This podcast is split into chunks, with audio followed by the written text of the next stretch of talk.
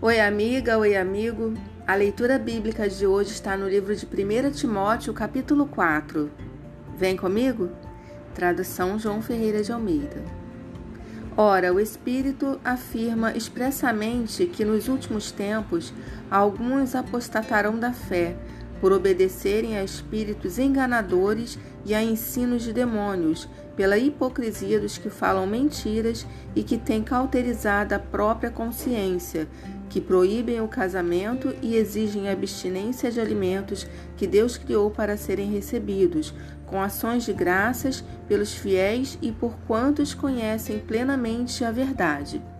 Pois tudo que Deus criou é bom, e recebido com ações de graças, nada é recusável, porque pela palavra de Deus e pela oração é santificado.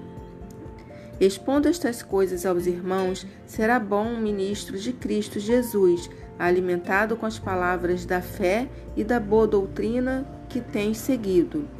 Mas rejeita as fábulas profanas e de velhas caducas Exercita-te pessoalmente na piedade, pois o exercício físico para pouco é proveitoso, mas a piedade para tudo é proveitosa, porque tem a promessa da vida que agora é e da que há de ser. Fiel é esta palavra e digna de inteira aceitação.